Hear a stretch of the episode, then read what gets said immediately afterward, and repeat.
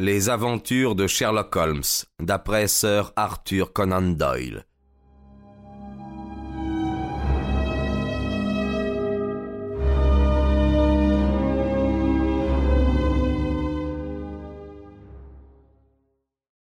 Cela suffit, monsieur Mélas, dit-il.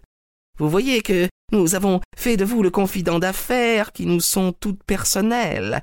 Nous ne vous aurions pas dérangé si notre ami qui parle grec et qui a entamé ces négociations n'avait pas été forcé de retourner en Orient. Il était indispensable que nous trouvions quelqu'un pour le remplacer, et nous avons eu la chance d'entendre parler de vos capacités. Je m'inclinai. Voici cinq souverains, dit-il en s'avançant vers moi. Ce seront, je l'espère, des honoraires suffisants. Mais n'oubliez pas, ajouta-t-il en me tapant légèrement sur la poitrine et en riant, si vous parlez de cela à âmes qui vivent, faites bien attention, à âmes qui vivent, que Dieu ait pitié de votre âme. Je ne saurais vous dire la répugnance et l'horreur que m'inspirait cet individu à l'air insignifiant. Ses traits étaient saillants et ternes, sa petite barbe en pointe maigre et filasse, il jetait la tête en avant tout en parlant, et ses lèvres et ses yeux se contractaient sans arrêt, comme ceux d'un homme qui a la danse de Saint-Guy.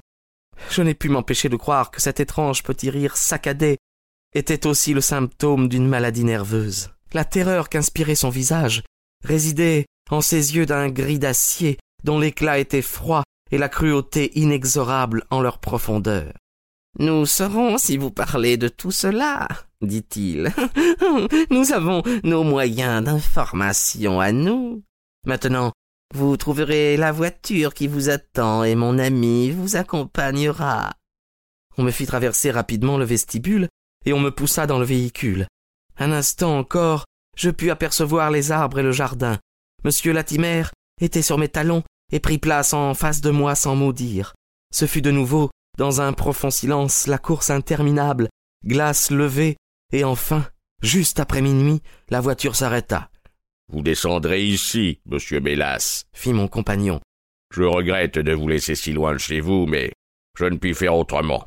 Toute tentative de votre part pour suivre la voiture n'aboutirait qu'à un malheur pour vous-même.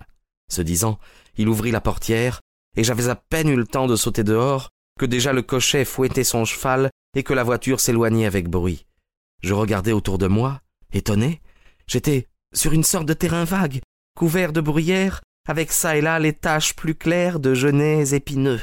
Au-delà s'étendait une rangée de maisons avec, de loin en loin, une lumière aux fenêtres d'en haut.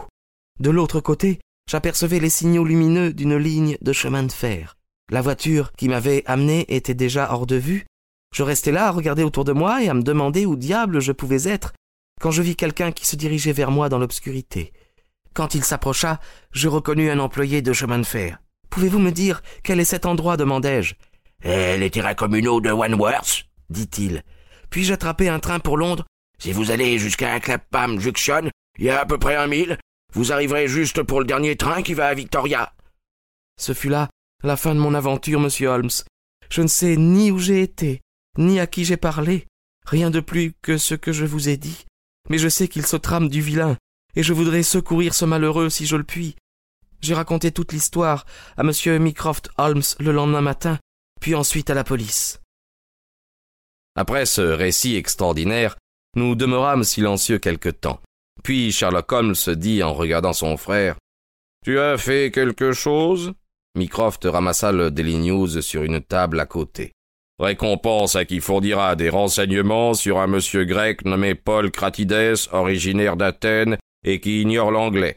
Pareille récompense sera donnée à qui fournira des renseignements sur une dame grecque dont le petit nom est Sophie. L'annonce est dans tous les quotidiens, pas de réponse. Et à l'ambassade de Grèce? Je me suis informé, ils ne savent rien. Un télégramme alors au chef de la police d'Athènes? Sherlock a accaparé toute l'énergie de la famille, dit Mycroft en se tournant vers moi. Eh bien, prends l'affaire en main, je t'en prie, et fais-moi savoir si tu en tires quelque chose de bon. Certainement, répondit mon ami en se levant. Je t'en informerai, et monsieur Mélas aussi. En attendant, monsieur Mélas, à votre place, je me tiendrai sur mes gardes, car il est évident qu'ils savent par cette annonce que vous les avez trahis. En rentrant chez nous, Holmes s'arrêta à un bureau de poste pour expédier plusieurs dépêches. Vous voyez, Watson, remarqua-t-il, que notre soirée n'a nullement été perdue. Quelques-unes de mes affaires les plus intéressantes me sont ainsi venues grâce à Mycroft. Le problème que nous venons d'écouter, bien qu'on n'y puisse trouver qu'une seule explication, a pourtant quelques traits caractéristiques. Vous espérez le résoudre? Eh bien, sachant tout ce que nous savons, il serait étrange que nous manquions de découvrir le reste. Vous devez vous-même avoir conçu une théorie qui explique les faits que nous avons entendus. D'une façon assez vague, euh, oui. Et quelle est donc votre idée? Il m'a paru évident que cette jeune grecque a été enlevée par le jeune anglais qu'on appelle Harold Latimer. Enlevée d'où? Euh, d'Athènes, peut-être.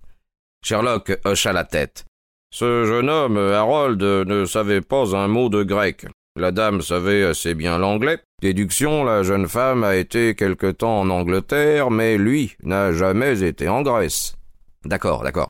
Alors nous supposerons qu'elle est venue visiter l'Angleterre et que ce Harold l'a persuadée de fuir avec lui. Voilà qui est plus probable. Alors, le frère, euh, car tel doit être, j'imagine, leur degré de parenté, vient de Grèce pour s'en mêler. D'imprudente façon, il tombe au pouvoir du jeune homme et de son associé plus âgé, il s'empare de lui et emploie la violence pour lui faire signer des papiers qui transfèrent à leur nom la fortune de la jeune fille, fortune dont il est peut-être le dépositaire. Il s'y refuse, pour négocier, il leur faut un interprète, et ils font choix de ce monsieur Mélas, après en avoir employé un autre. À la jeune fille, on ne dit rien de l'arrivée de son frère, et c'est tout à fait par hasard qu'elle le découvre. Eh, excellent, Watson. J'imagine vraiment que vous n'êtes pas loin de la vérité. Vous voyez que nous avons toutes les cartes en main, et que nous n'avons à redouter qu'un acte quelconque de violence de leur part. S'ils nous en donnent le temps, nous devons leur mettre la main dessus. Mais comment découvrir où se trouve cette maison? Bah, si notre supposition est juste, et si le nom de la jeune fille est, ou était, Sophie Cratides, nous ne devrions avoir aucune difficulté à la retrouver.